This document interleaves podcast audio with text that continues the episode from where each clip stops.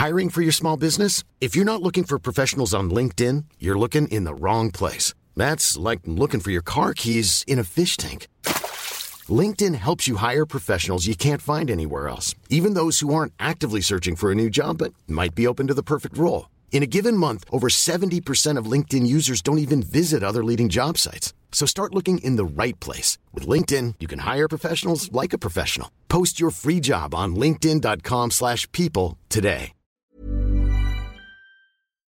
Porque el mundo actual no se entendería sin la economía y los negocios. Acompaña a Mario Maldonado, el columnista de negocios más joven y objetivo del periodismo financiero, en su programa Bitácora de Negocios.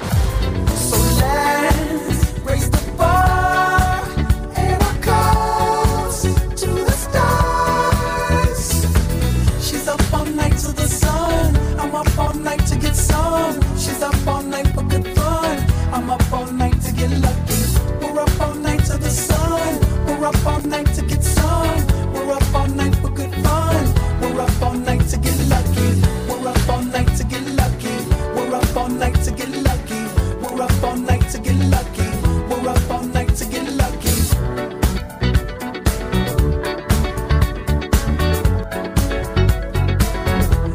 The present has no rhythm. Your gift keeps on giving. What is this I'm feeling? If you wanna leave, I'm with it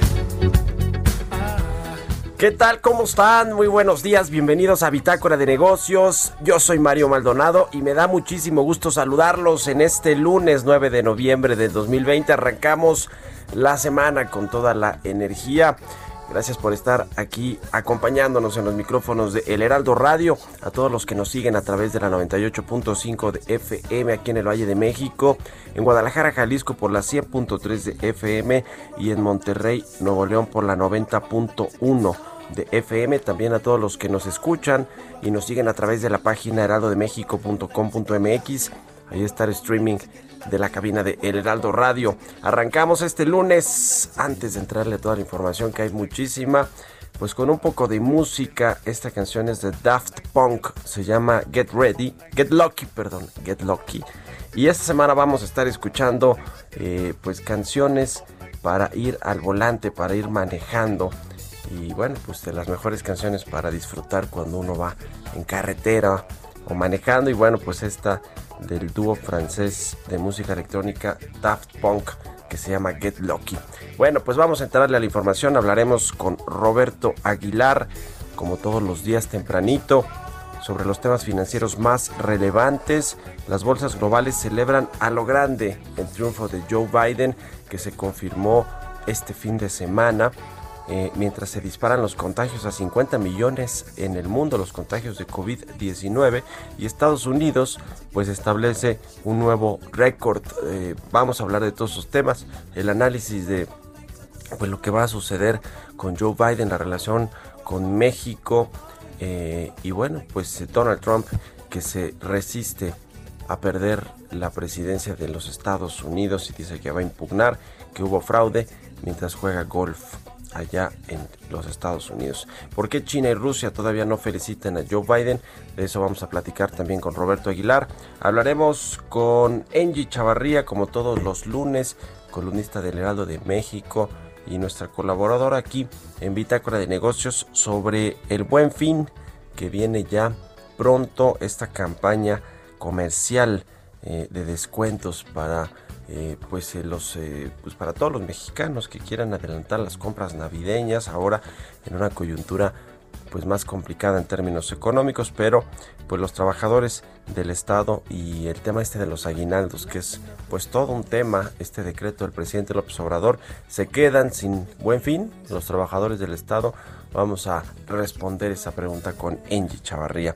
Platicaremos también con el diputado del PAN, Armando Tejeda, él es secretario de la Comisión de Presupuesto y Cuenta Pública de la Cámara de Diputados sobre la, ley de ingresos del próximo año, esta, este paquete fiscal y todo lo que viene para el 2021 en cuanto al presupuesto, la ley de ingresos y los criterios de política económica. Vamos a hablar de pues cómo va a quedar finalmente, parece que no se le movió mucho, eh, salvo que se eliminó este, esta especie de Big Brother fiscal para que el SAT pudiera entrar a los domicilios particulares a revisar pues cuáles son eh, si, si, lo que se declara fiscalmente checa con lo que se tiene dentro de los domicilios y otras cosas, ¿eh? tomar fotos, tomar videos, bueno, eso quedó desechado por lo menos ahora. Vamos a ver si no lo quieren empujar más adelante en el gobierno federal. Hablaremos eh, de esto, hablaremos también de Tesla que lanza su propio tequila, así como lo está escuchando la empresa de Elon Musk y ya es una marca certificada bajo la estricta normatividad. Tiene su tequila Elon Musk y su empresa Tesla. Y hablaremos también con León Refreger, él es director general de la Borra del Café, sobre la expansión de la franquicia mexicana La Borra del Café en los Estados Unidos.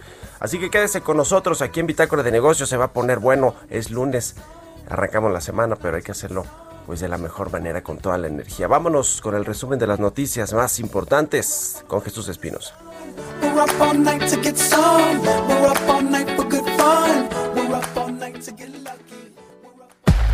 El resumen. Marcelo Ebrard, secretario de Relaciones Exteriores, manifestó que el próximo gobierno en Estados Unidos tendrá mayor colaboración con México y Canadá. Para economistas en jefe de los principales bancos del país, consideran que la llegada de Joe Biden a la presidencia de Estados Unidos en 2021 será mejor para la economía mexicana. Kimberly Breyer, ex subsecretaria de Estado para Asuntos del Hemisferio Occidental en el gobierno de Donald Trump, considera que el tratado entre México, Estados Unidos y Canadá permitirá al virtual nuevo presidente de Estados Unidos, Joe Biden, mejorar la relación que tiene el país con México. El presidente Andrés Manuel López Obrador explicó que el recorte al aguinaldo de servidores públicos publicado en un decreto solo afectará a los altos funcionarios de la Administración Federal. Es realmente para los de mero arriba, sí, este, y es un asunto de formalidad, de legalidad, que queremos cumplir, pero en los trabajadores, todos, su aguinaldo completo luego de la desaparición de fideicomisos y la polémica por el uso de recursos del Fondo de Salud para el Bienestar, Victoria Rodríguez Ceja, subsecretaria de egresos de la Secretaría de Hacienda, aclaró que no todos los recursos millonarios obtenidos de esas fuentes serán para la vacuna contra el COVID-19, sino que también serán para otros rubros de gasto en el sector salud. El economista en jefe para América Latina de Citigroup consideró que México tendrá una década perdida de ingresos debido a la falta de estímulos fiscales que los países que se recuperarán con mayor fortaleza del COVID-19 el próximo año serán aquellos que realizaron un programa contracíclico, fiscal y monetario más fuerte. Bitácora de negocios en El Heraldo Radio. El editorial.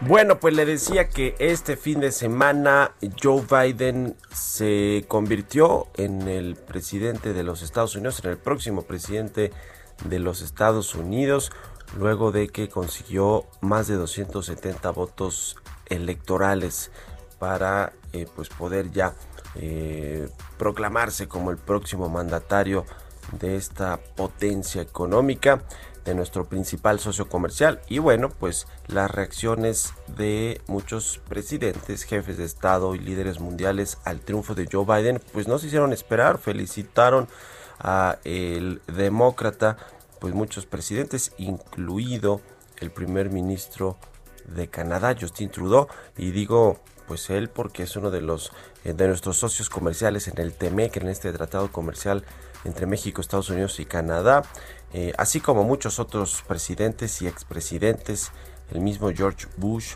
el expresidente republicano, felicitó a Biden para eh, por el resultado claro que le otorgó la victoria. Por supuesto que Donald Trump, como lo había anticipado, pues va a impugnar eh, las votaciones, sobre todo en algunos de los estados que él considera que pues no se hicieron bien las cuentas, la contabilización de los votos, sobre todo por este eh, pues este voto anticipado de más de 100 millones de estadounidenses que lo hicieron vía correo electrónico y que eso se tardó un poco más en contar, por eso no quedaba claro el triunfo de Joe Biden desde hace algunos días. Las elecciones fueron el martes pasado.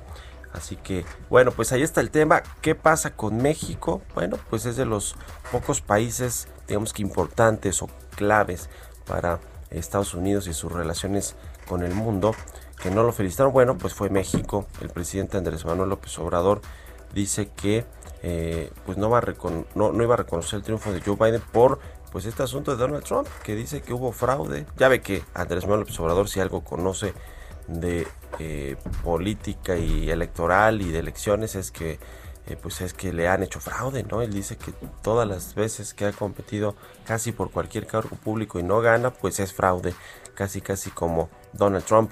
Yo creo que ya ven que dicen que eran amigos, pues quizá se dieron algunos consejos, ¿no? Y decide Andrés Manuel López Obrador, pues no reconocer todavía el triunfo de Joe Biden y dice que es por un tema de prudencia, por lo que está sucediendo con esta impugnación y por lo que dice Donald Trump, su mejor amigo, de sus mejores amigos de presidentes. En fin, pues Donald Trump le quedan escasas semanas al frente de la Casa Blanca y Joe Biden será el próximo presidente durante cuatro años en los Estados Unidos. El canciller Marcelo Ebrard dijo que va a tener una buena relación, se van a estrechar los lazos con Joe Biden, eh, etcétera, que se van a quedar con ganas quienes quieren ver a México romper o distanciarse de las relaciones diplomáticas y bilaterales con Estados Unidos. Bueno, pues ahí Ebrard un poquito eh, ayudándole al presidente López Obrador, quien no acepta todavía o no felicita todavía a Joe Biden con todas las repercusiones que esto puede tener para México. ¿eh? De por sí ya la apuesta de López Obrador de ir a Washington con Donald Trump y hacerle el caldo gordo, pues ya seguramente nos lo van a cobrar. ¿Qué tan caro? Pues eso está por verse. ¿Usted qué opina? Escríbame a mi cuenta de Twitter, arroba Mario Malia, la cuenta arroba Heraldo de México. Son las 6 con 13 minutos. Economía y mercados. Roberto Aguilar ya está aquí en la cabina del Heraldo Radio. Mi querido Robert, ¿cómo estás? Buenos días. ¿Qué tal, Mario? ¿Cómo estás? Muy buenos días. Te saludo a ti y a todos los amigos. Y bueno, pues hay que abrocharnos los cinturones, Mario, porque la combinación de varios factores está haciendo que, por ejemplo, los futuros de las bolsas de Estados Unidos, nada más te voy a poner un ejemplo, Dow Jones está más de 5% arriba, eh, el Standard Poor's casi 4% y el Nasdaq 2%. ¿Qué es lo que sucede? Bueno, el tema de lo que comentabas, de esta, esta situación que ya pone más cerca de la Casa Blanca Joe Biden, pero la nota que creo yo más importante, Mario, es que Pfizer acaba de anunciar que su vacuna contra el COVID es más de 90% efectiva. Esto lo acaba de decir y bueno, pues que justamente con los datos iniciales de un gran estudio que su vacuna experimental fue más de 90% efectiva para prevenir el COVID-19. Bueno, pues esto está impulsando de manera muy importante pues los activos financieros, o sea, se combina. Y luego además el fin de semana se dieron a conocer datos sobre justamente la balanza comercial de China, cuyas exportaciones, Mario, se quedaron en el, eh, superaron un nivel de 19 meses y bueno, pues están regresando justamente y dando más pie a que esta economía está saliendo justamente de la crisis que le provocó el coronavirus. Así es que importantísimo esto que está pasando. Esta nota de Pfizer tendrá minutos escasos que se acaba de dar a conocer y bueno, pues se destaca que justamente cae el dólar, cae el oro, las acciones europeas suben más de 4% y bueno, el rendimiento de los bonos de Estados Unidos saltan después de la noticia sobre la vacuna de Pfizer y la rentabilidad de notas a 10 años sube 10 puntos básicos, se encuentra en 0.92%.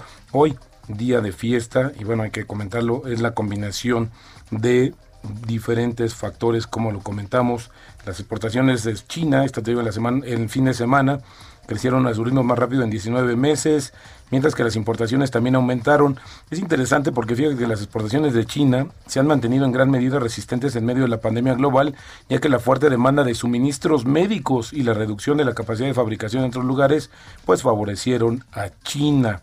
Los medios estatales chinos adoptaron un tono optimista en editoriales que reaccionaron a la victoria del demócrata Joe Biden, diciendo que las relaciones podrían restablecerse en un estado de mayor presibilidad y podría comenzar con el comercio. Dijo que si bien reconoció estableció que es poco probable que Estados Unidos alivie la presión contra China en temas como Xinjiang y Hong Kong. El periódico estatal Global Times dijo que Beijing debería trabajar para comunicarse con el equipo de Biden de la manera más completa posible. Solo para poner en contexto, The Global Times es un tabloide publicado por el People's Daily, el periódico oficial del Partido Comunista de China. Y luego las infecciones, bueno, pues por el otro lado también la preocupación, Mario, el fin de semana 50 millones de infecciones en el mundo. Estados Unidos eh, es, el es el primer país en registrar más de 100 mil casos diarios y llega a 10 millones de contagios. Y hoy pondría también que uno de los temas, de los puntos más álgidos en temas del coronavirus, Mario, es Dinamarca. Dinamarca con esta que ya presenta como 60 casos de personas que fueron contagiadas con estos roedores, los bisones, que va a sacrificar 17 millones de ellos porque ya se encontró una mutación del coronavirus en estos animalitos cuya piel pues es bastante eh, preciada y que bueno pues van a tener que eh, eh, pues deshacerse de estos animales. Pero lo más importante Mario es que eh, todos los países de, Europa ya cerraron sus fronteras a todas las personas que provengan de Dinamarca. Y bueno, el presidente Donald Trump dijo el sábado que su equipo de campaña comenzará a impugnar los resultados de las elecciones de Estados Unidos en los tribunales la próxima semana, es decir, a partir de hoy, después de que los diversos medios de comunicación declararan ganador al demócrata Joe Biden, afirmando que estas elecciones están lejos de haber terminado. Y bueno, comentamos un poco también sobre el tema de la diplomacia, Mario. Pues China Todavía no ha felicitado al ganador de las elecciones presidenciales de Estados Unidos, Joe Biden, y dijo que seguirá su costumbre de reaccionar al resultado una vez que sea definitivo. Nada más que hay que recordar que en 2016 el presidente, el primer ministro chino, envió su felicitación a Trump el 9 de noviembre, un día después de que se celebraron los comicios. También el Kremlin dijo que esperaría los resultados oficiales de las elecciones presidenciales de Estados Unidos antes de comentar su resultado, señalando el anuncio de que había, que había hecho el actual presidente Donald Trump de llevar a cabo apelaciones legales en, en relación con la votación pues así también se suma esta cuestión México, pero creo que son más los países que han felicitado a Joe Biden que, y son casos eh, pues aislados, ¿no? Yo diría también esta parte de México y estas dos grandes naciones, que por cierto hay que decir que no tenían ninguna muy buena relación con Estados Unidos. Y la frase que elegí hoy, Mario, es una de Joe Biden, este candidato eh, pues que ya está más cerca, como te decía, la Casa Blanca. Dice que para todos aquellos que votaron por el presidente Trump, entiendo la decepción de esta noche. Yo mismo he perdido un par de veces, pero ahora démonos una oportunidad. Es hora de dejar de lado la retórica agresiva, de bajar la temperatura, de volver a vernos y volver a escucharnos. Joe Biden comentando este tema después de que se le dio, bueno, pues que los medios ya daban eh, su triunfo, pero esto por la acumulación de los votos y luego de que se hicieron algunos recuentos, y bueno, pues ya es muy difícil que este eh, se pueda revertir. Y Mario, pues todo esto, eh, la sintonía de los mercados que están ganando, pues también beneficia al tipo de cambio. Ahorita está cotizando en 2018. Entonces, en unos momentos que estaba yo haciendo el resumen, estaba en 2036, pero a raíz de esta situación de los anuncios de la eh, vacuna, pues beneficia justamente al tipo de cambio 2017 y te diría Mario que lo que va del mes ya tenemos una apreciación cercana al 5%, el tema es que ya la depreciación en el año ya bajó a 6.5%. Pues ahí está el peso fortachón a pesar de que no tiene que ver con lo que se está haciendo en nuestro país, sino con que el dólar se está debilitando frente a otras monedas del mundo. Pero bueno, pues ahí está. Creo que como dice George Bush, está clara la diferencia de votos que le dieron el triunfo a Joe Biden, 290 votos electorales contra 214 de Donald Trump. Se antoja una ventaja pues amplia, ¿no? Muchas gracias, Robert. Nada más sumaría, Mario, rápidamente el tema del dato de la inflación de octubre, que fue de 4.09 en su tasa anual que acaba de conocer el INEGI. Pues ahí está. Arriba de 4.09. Sigue, sigue presionada la inflación por eh, pues algunos temas ahí que tienen que ver con los precios de alimentos y combustibles. Gracias, Robert. A contrario, muy buenos días. 20 minutos. Sigan a Roberto Aguilar en Twitter, Roberto AH. Vamos a otra cosa. Expreso Financiero.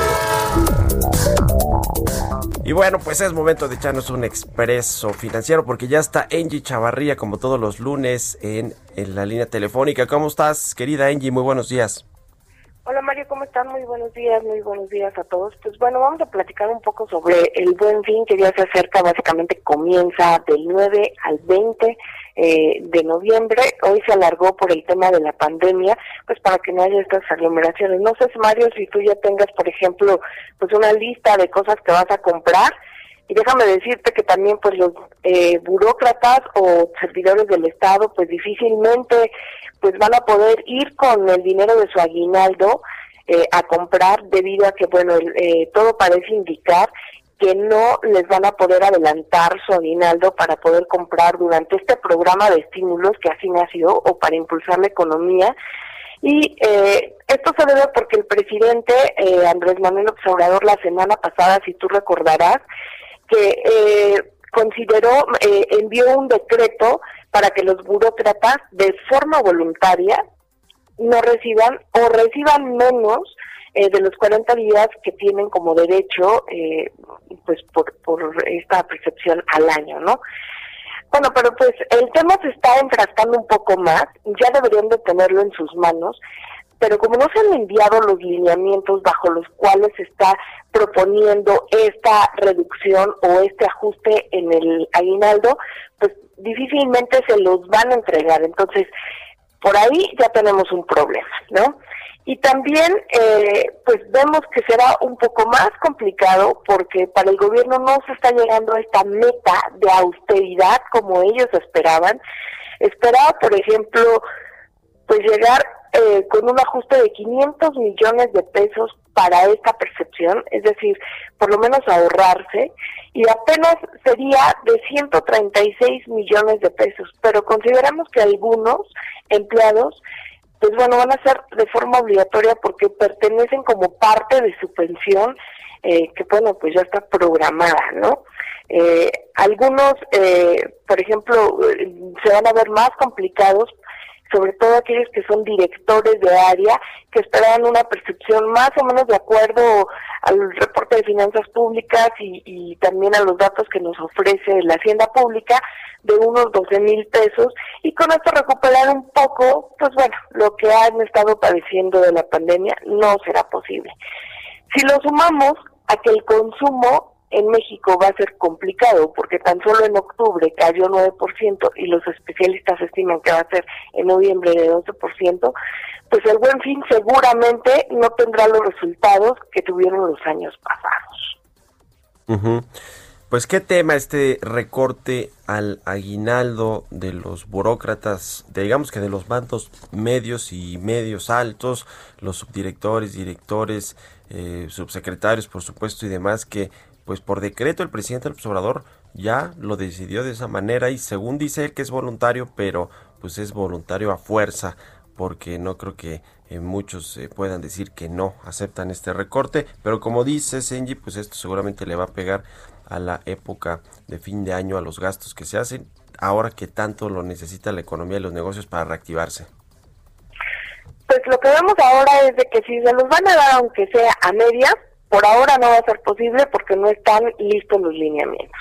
Y por el otro lado, pues tampoco se ha cumplido esta meta, como te decía Mario, eh, de austeridad. Si vemos en los últimos dos años, apenas el gobierno federal ha logrado reducir 1% de lo que pensaba ellos obtener. No sabemos a dónde va a ir este dinero tampoco de esta reducción porque estos aguinaldos o este dinero destinado para los aguinaldos ya estaba presupuestado desde el año pasado como parte del paquete económico. Pues ahí está el tema. Muchas gracias, Senji. Muy buenos días. Muy buenos días, un abrazo a todos. Senji Chavarría en Twitter, síganla y en Instagram también. Vamos a hacer una pausa, ya volvemos. Continuamos en un momento con la información más relevante del mundo financiero en Bitácora de Negocios con Mario Maldonado. Regresamos. Heraldo Radio. Heraldo Radio, la H que sí suena y ahora también se escucha. Estamos de vuelta en Bitácora de Negocios con Mario Maldonado.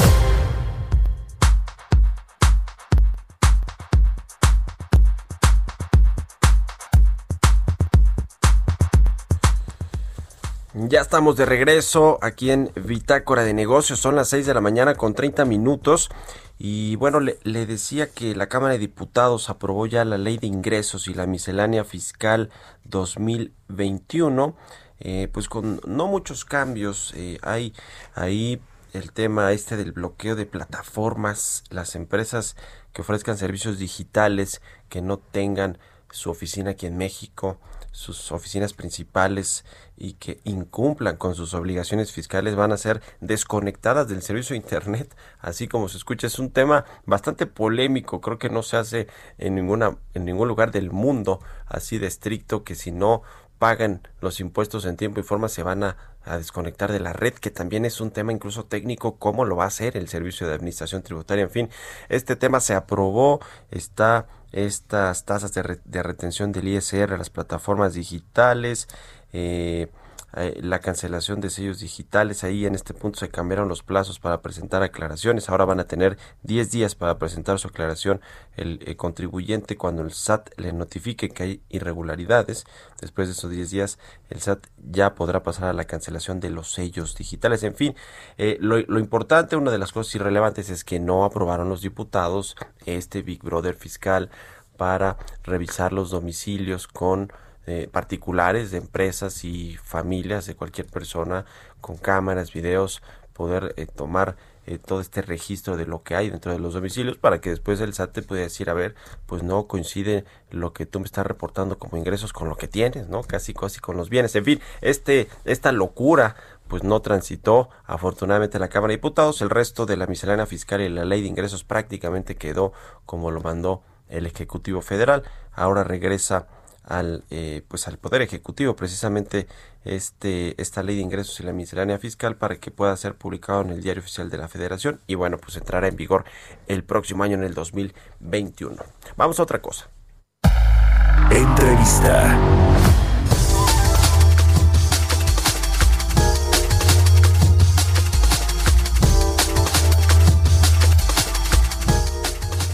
Y bueno, pues cambiando de tema, vamos a hablar con Adrián de la Garza, el director de estudios económicos de Citibanamex, a quien siempre me da mucho gusto saludar. ¿Cómo estás, Adrián? Muy buenos días.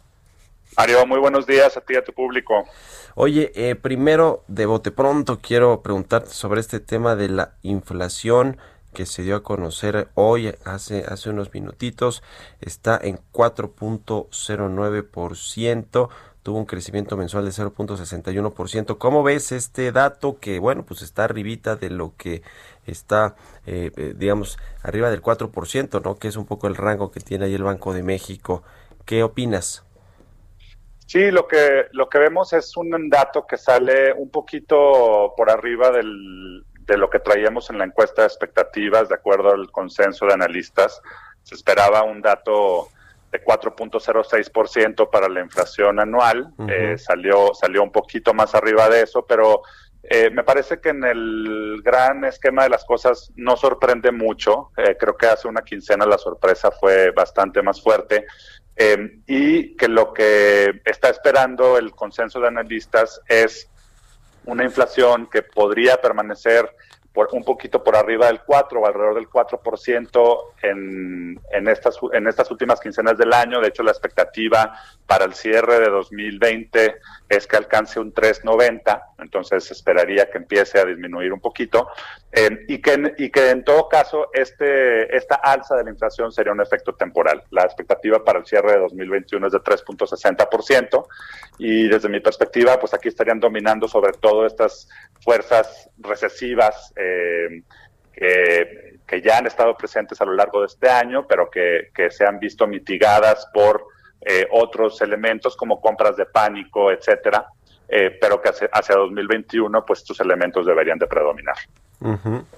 Eh, Adrián, voy a, preguntar sobre esta encuesta de expectativas que bueno mejora un poquito el crecimiento para la economía, el, digamos el, el, performance de la economía en el 2020 porque no va a haber un crecimiento, va a haber un decrecimiento de eh, por lo menos eh, según los expertos o esta encuesta que ustedes levantan, de, de menos 9.5%, ¿no? una caída de 9.5% frente a la expectativa de menos 9.8% que se tenía ah, que se tenía hace 15 días. ¿A qué obedecen estos eh, mejoramientos entre comillas del pronósticos para el PIB en el 2020?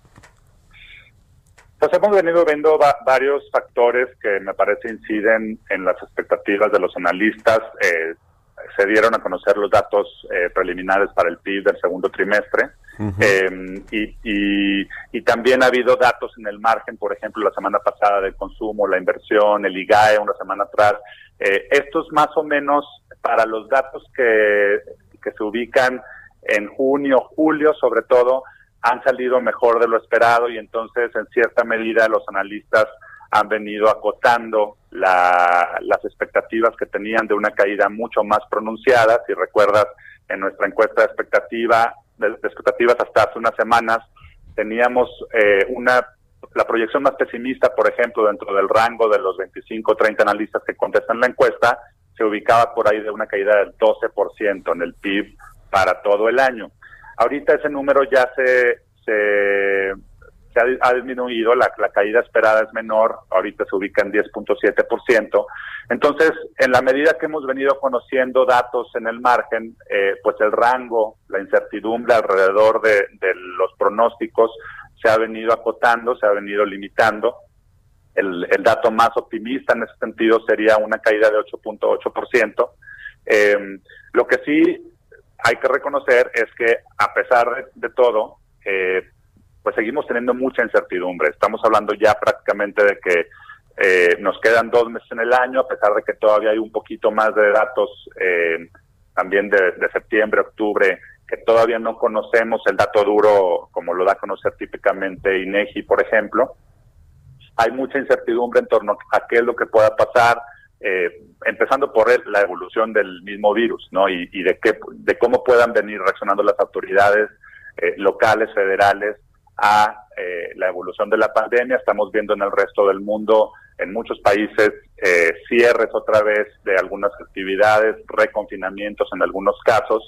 en el caso de México ha habido un repunte importante en el número de, de casos. No parece ser todavía tan dramático como lo que se ha visto en otros países. Sin embargo, también hay que reconocer que en el caso de México en particular, pues nunca se aplanó la curva, nunca se llegó a, reducir de forma muy drástica ese número de casos, ese número de infecciones y eh, las muertes desafortunadas que, conlleva eh, la pandemia.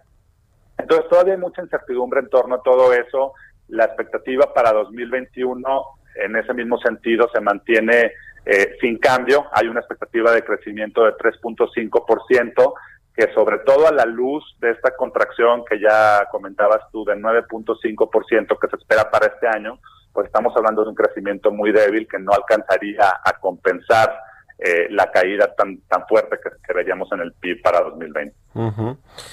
Ahora que ya eh, pues hay un ganador en esta contienda electoral para elegir al nuevo presidente de los Estados Unidos y que pues todo apunta eh, es y será Joe Biden a pesar de la de las impugnaciones de Donald Trump, ¿cómo ves eh, pues un candidato, un presidente demócrata de nueva cuenta que regresa al eh, poder de nuestro principal socio comercial, cómo serán las relaciones eh, de negocios bilaterales, comerciales entre estos dos países. ¿Cómo ves el panorama para México con Joe Biden, Adrián? En general, Mario, me parece buenas noticias. Me parece que empezando por el, lo que esto implica para la incertidumbre en torno a política económica trazada por Estados Unidos, me parece eh, que las noticias son, son relevantes, son positivas. Eh, estamos hablando de, en los últimos cuatro años, eh, un presidente de Estados Unidos que ha gobernado en por casi todo ese periodo a base de, tweets que en muchas ocasiones envía a las 3 de la mañana. Entonces, esto representa una fuente de incertidumbre importante eh, para los mercados y para, para los tomadores de decisiones, para las empresas, para los consumidores, que ya no estaría ahí. Y en principio, esa, digamos, esta institucionalidad que, que habría con Biden, eh, me parece que será una fuente de incertidumbre eh, que se eliminaría y que permitiría, por ejemplo, impulsar la inversión. En ese sentido, por ejemplo, pues Biden tiene un, una, un plan que, que todavía no ha dado muchos detalles, desde luego, pues apenas supimos de esta noticia el fin de semana, pero, pero sí ha trazado ya un, o ha dado un esbozo de eh, un ímpetu importante que daría, por ejemplo, toda la parte de infraestructura, me parece que hay también mucha incertidumbre en torno a este tema, sobre todo por eh, porque todo parece apuntar que el Senado en Estados Unidos pueda quedar del lado de los republicanos y en ese sentido habría un gobierno dividido que podría hacerle la vida un poco más difícil al Ejecutivo, al gobierno de Biden. Sin embargo, por ejemplo, en temas como infraestructura me parece que puede haber eh, consenso hacia adelante. Se espera, por ejemplo, algo que ha venido eh, ya cocinándose de muchas semanas atrás, pero que todavía no llega a concretarse, es este, este plan, eh, segundo plan de estímulo fiscal, sobre todo a la luz de pues los miles de casos y de muertes eh, que estamos viendo también por el tema del, coronavirus, esta tercera ola de, contagios que estamos viendo en muchos estados de Estados Unidos, alcanzando máximos históricos, etcétera. Eh, entonces hay mucha, mucha esperanza, yo quisiera decir, eh, hacia finales de, este año y sobre todo una vez que ya entre en función el gobierno de, de Biden-Harris, que pueda darse este, este, estímulo y que esto podría impulsar la actividad económica. Esto desde luego es también buenas noticias para México, eh, para poder impulsar también la producción industrial, las exportaciones eh, en nuestro país. El Tratado de Libre Comercio, bueno, el Tratado Comercial con Estados Unidos y con Canadá, eh, ¿tú cómo lo ves? ¿Va, ¿Va a mantenerse? ¿Crees que quieran reabrir algunos capítulos para renegociarlos o más bien querrán hacerlo cumplir al pie de la letra en los temas pues que les interesan y que estuvieron los demócratas impulsando en esta renegociación, el temas medioambientales, tengas temas relacionados con el, el mercado laboral, con los salarios y con el sector energético. ¿Qué crees que va a pasar con este acuerdo entre México, Estados Unidos y Canadá ahora con Joe Biden? Me parece que no, no va a haber muchas noticias en el sentido de, lo primero que mencionabas, de, esta posible reapertura de los distintos capítulos. Ya sabemos eh, que en general la, negociación de uno de estos tratados es muy compleja, lleva muchos meses, es muy, muy complicada. Eh, vimos, eh, pues incluso desde cuando ya por fin los tres presidentes, que fue uno de los últimos actos de, Enrique Peña Nieto, se sentaron por fin a firmar el tratado, pues de ahí hacia adelante todavía hubo eh, muchas negociaciones entre los demócratas y los republicanos, entre el, resto de los países, incluso para afinar algunos detalles, para finalmente poder eh, ratificar el tratado eh, por los distintos países, particularmente por Estados Unidos, que fue el último que lo hizo a principios de este año. Entonces, y, bueno, y, fuera de eso, pues ya entró en vigor el nuevo tratado, el, el TME como lo conocemos actualmente. Eh, hace unos meses. Entonces ya, ya esa reapertura se ve, yo diría, muy poco probable.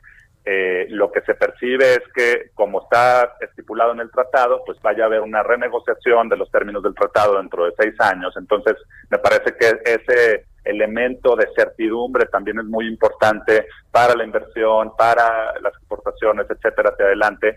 Y eh, seguramente con un gobierno de Biden, sobre todo, que estuvo empujando en las últimas fases del tratado eh, antes de su ratificación por eh, impulsar toda la parte del medio ambiente, como tú bien decías, y sobre todo los capítulos que se refieren a materia laboral, eh, pues me parece que ese va a ser un, elemento que va a estar ahí muy presente, a asegurarse que las autoridades de, y las empresas de otros países cumplan en materia de laboral, y, cuando digo otros países me refiero sobre todo a México, que es el, que nos atañe.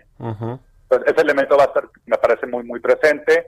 Sí, también me parece que en el sentido de cómo se, se lleva a cabo todo el proceso de controversias, etcétera, puede ser muy interesante el, el hecho de que haya precisamente un Congreso dividido, como lo decíamos en Estados Unidos, eh, ya que pues no, no va a haber una dominancia por parte del Partido Demócrata que pueda, por ejemplo, eh, presionar a, México en ese sentido eh, de forma muy fehaciente eh, eh, y muy contundente, dado que tendrían una, una visión unilateral de cómo se deben de hacer las cosas. Acá México va a tener que jugar un poco pues, a la política con un presidente demócrata, con un Congreso también demócrata y con un Senado que muy posiblemente sea republicano. Todavía hay mucha incertidumbre también en, torno a ese proceso. De hecho, eh, con toda la, los resultados que vimos en particular en el estado de Georgia en materia electoral en Estados Unidos,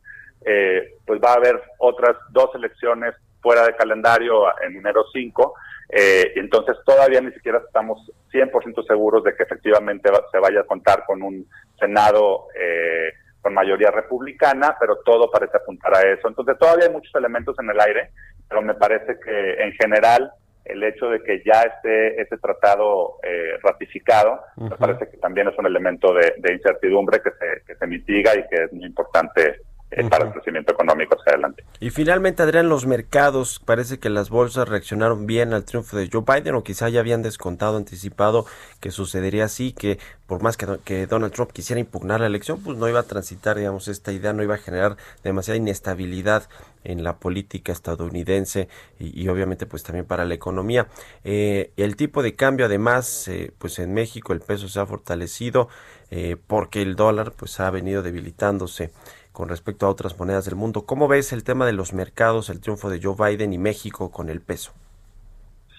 Eh, pues como tú ya lo dijiste, la, noticia, sobre todo una vez que ya se da a conocer que ya hay todas estas agencias de noticias, etcétera, que, que proyectan la victoria de Biden hacia adelante, eh, me parece que es bien recibida por los mercados. Hay una expectativa, como ya hablábamos hace unos minutos, de, esta, posibilidad de un estímulo eh, que se dé relativamente pronto.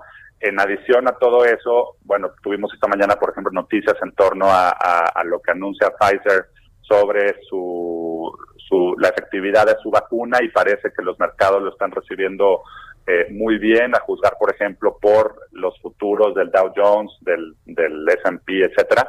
Entonces, todo parece indicar que, que hay un, un optimismo en los mercados que, que obedece no solo al tema de Biden, sino a estos otros elementos que yo decía. Esto, de hecho, se ha visto reflejado en nuestra encuesta expectativas, en la, la encuesta que publicamos al final de la semana pasada, pues ya tenía una, una apreciación esperada, implícita, eh, de acuerdo a lo que esperan los analistas, eh, se espera que a finales de este año el tipo de cambio cierre en 21 pesos eh, con 80 centavos por dólar y esto es más bajo que los 22 pesos con 30 centavos que se esperaban 15 días atrás.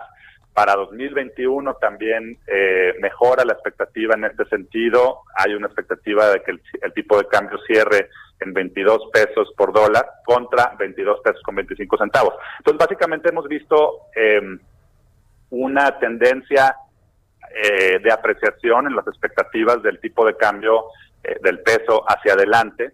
Y esto, eh, pues en muy buena medida en general por lo que hemos visto en los últimos meses, este paquete de estímulos, el, el, primer paquete de estímulos fiscales que dieron en Estados Unidos eh, pero no, no nada más desde, el punto de vista fiscal, también de la, desde, la parte monetaria. Eh, en Estados Unidos y en muchos otros países hemos visto, además de reducciones en tasas, eh, pues muchos otros estímulos cuantitativos muy, muy importantes que han implicado, como tú bien decías, una mayor debilidad del dólar, lo que ha hecho que los inversionistas en el mundo y particularmente en Estados Unidos busquen eh, mayores rendimientos en, en otras economías, eh, como por ejemplo la mexicana, y esto ha llevado a una apreciación del tipo de cambio y de las expectativas también. Entonces me parece que ante la victoria del, de Biden esto se refuerza eh, y las expectativas creo que son relativamente favorables para, para la cotización del peso frente al dólar. Pues ahí está, ahí está el análisis de eh, los mercados y de la economía con Joe Biden y bueno, pues ya veremos, ya veremos cómo nos va. Para empezar, que el presidente López Obrador pues reconozca y felicite a Joe Biden con este triunfo que tuvo en la en la elección presidencial. En fin, te agradezco mucho Adrián de la Garza por haber tomado nuestra llamada y muy buenos días. Muy agradecido, Mario. Muy buenos días. Que estés muy bien. Un abrazo. El director de estudios económicos de City Banamex. Son las 6 con 49 minutos. Vamos a otra cosa. Historias empresariales. Y bueno, pues ya le comentaba al inicio del programa sobre esta noticia de Tesla, el fabricante de automóviles eléctricos, propiedad de Elon Musk, que va a lanzar una marca de tequila. Incluso ya la lanzó y es una marca certificada bajo las normatividades que se exigen en eh, bueno pues en la industria tequilera. Vamos a escuchar esta, esta pieza que nos preparó Giovanna Torres. El fabricante de autos eléctricos Tesla del multimillonario Elon Musk acaba de lanzar su propia línea de tequila, llamada Tequila Tesla. Pese a la sorpresa, el insólito producto terminó siendo todo un éxito y apenas estuvo disponible para su venta 7 horas y este se agotó en minutos. Con una botella en forma de rayo o una especie de seta, la bebida de origen mexicano, según la tienda en línea, es un tequila 100% de agave añejado en barricas de roble francés, con frutos secos y un aroma vainilla ligera con un final equilibrado de pimienta y canela.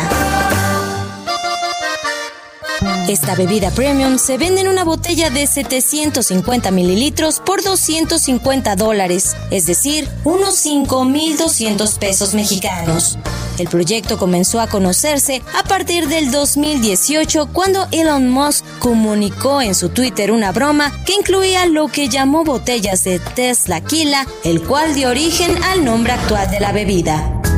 La broma evolucionó en algo serio y más tarde la compañía presentó una marca registrada de intención de uso ante las oficinas de patentes y marcas en Estados Unidos.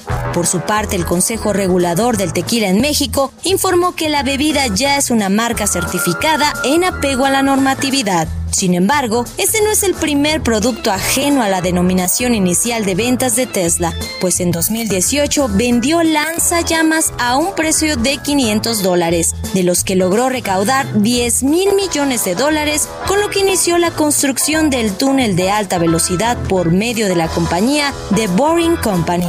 También ha vendido 50 mil gorros de la misma filial de Musk, así como tablas de surf y pantalones cortos. Para Bitácora de Negocios, Giovanna Torres. Bitácora de Negocios.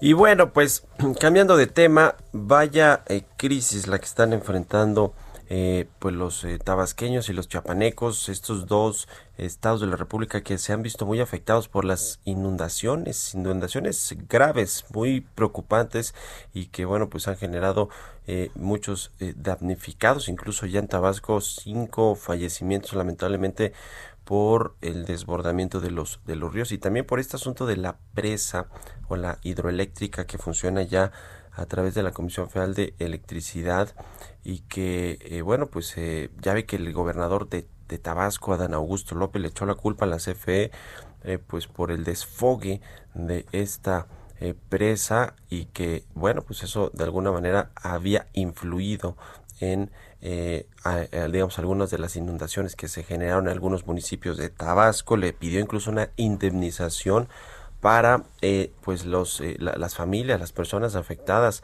por las inundaciones y también para la eh, pues para reponer o, la infraestructura que se ha visto afectada en, en, en, el estado por las inundaciones. Bueno, pues el presidente López Obrador estuvo de gira, más que de gira, de visita de emergencia allá en su tierra, en Tabasco. De hecho, Macuspana, de donde es originario el presidente, fue de las localidades o poblaciones más afectadas, o, está siendo de las más afectadas por esta inundación.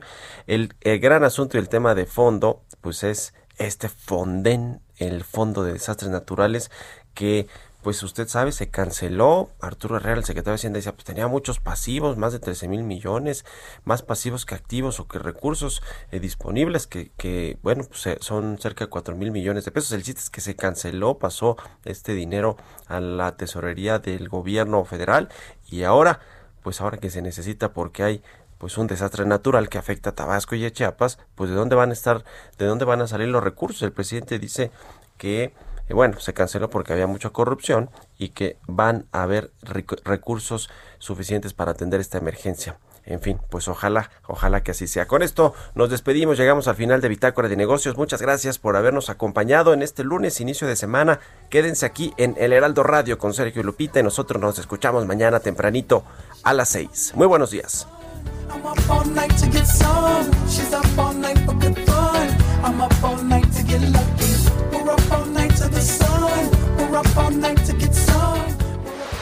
Esto fue Bitácora de Negocios con Mario Maldonado, donde la H suena y ahora también se escucha una estación de Heraldo Media Group. even when we're on a budget, we still deserve nice things. Quince is a place to scoop up stunning high-end goods for 50 to 80% less than similar brands. They have buttery soft cashmere sweaters starting at $50, luxurious Italian leather bags, and so much more. Plus, Quince only works with factories that use safe, ethical, and responsible manufacturing. Get the high-end goods you'll love without the high price tag with Quince. Go to quince.com/style for free shipping and 365-day returns.